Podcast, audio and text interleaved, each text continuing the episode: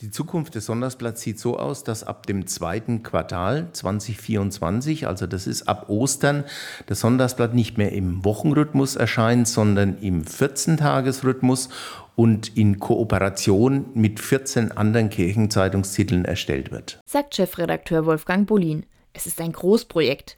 Für das neue Konzept gibt es gleich mehrere Gründe. Das kam zum einen dazu, weil der Kostendruck in den letzten zwei Jahren enorm zugenommen hat. Die Herstellungs-, also Papier- und äh, Produktionskosten, auch die Vertriebskosten sind so stark gestiegen, dass wir das nicht mehr auffangen konnten und auch nicht unbedingt durchreichen wollten an unsere Leser. Es gibt auch noch einen weiteren Grund. Zum anderen hat sich das äh, Mediennutzungsverhalten geändert. Aktualität ist für uns nicht mehr so wichtig, wie es vielleicht in der Vergangenheit Vergangenheit war, weil aktuelle Informationen heute über andere Kanäle verteilt werden und in der Regel kostenlos verteilt werden. Deswegen müssen wir auch oder mussten wir uns schon inhaltlich umstellen und haben gedacht, dass wir also auch mit einer 14-tägigen Erscheinungsweise dem, was wir inhaltlich an Anspruch haben, gerecht werden können. Aktuell hat das Sonntagsblatt knapp 16.000 zahlende Abonnentinnen und Abonnenten. Allerdings werden diese in den vergangenen Jahren immer weniger.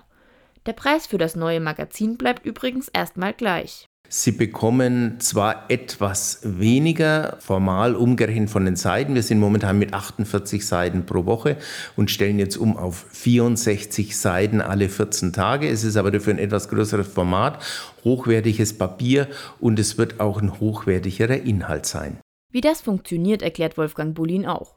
Die überregionalen Seiten, also die Hälfte des Sonntagsblatts, ist bei allen Magazinen gleich und wird von der Verlagsgruppe Bistumspresse in Osnabrück produziert. Das hat Vorteile für die Lokalseiten. Der Mehrwert für den Leser ist, dass die Inhalte aus der Region mehr und besser werden, weil die Redaktion mehr Zeit hat, eigene Geschichten zu recherchieren und weniger mit Agenturmaterial oder äh, Beiträgen von anderen arbeitet. Und wir wollen also auch stärker das katholische oder kirchliche Leben hier in der Region abbilden durch Porträts, durch Interviews oder durch Reportagen, die wir dann selber machen und nicht irgendwo einkaufen. Wolfgang Bullin ist seit 1997 Chefredakteur und war vorher lange Jahre für die Rubrik Bistum zuständig.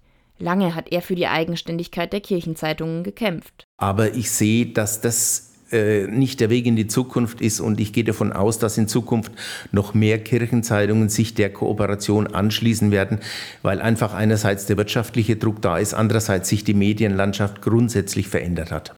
Das trifft seiner Meinung nach vor allem auf Printprodukte zu.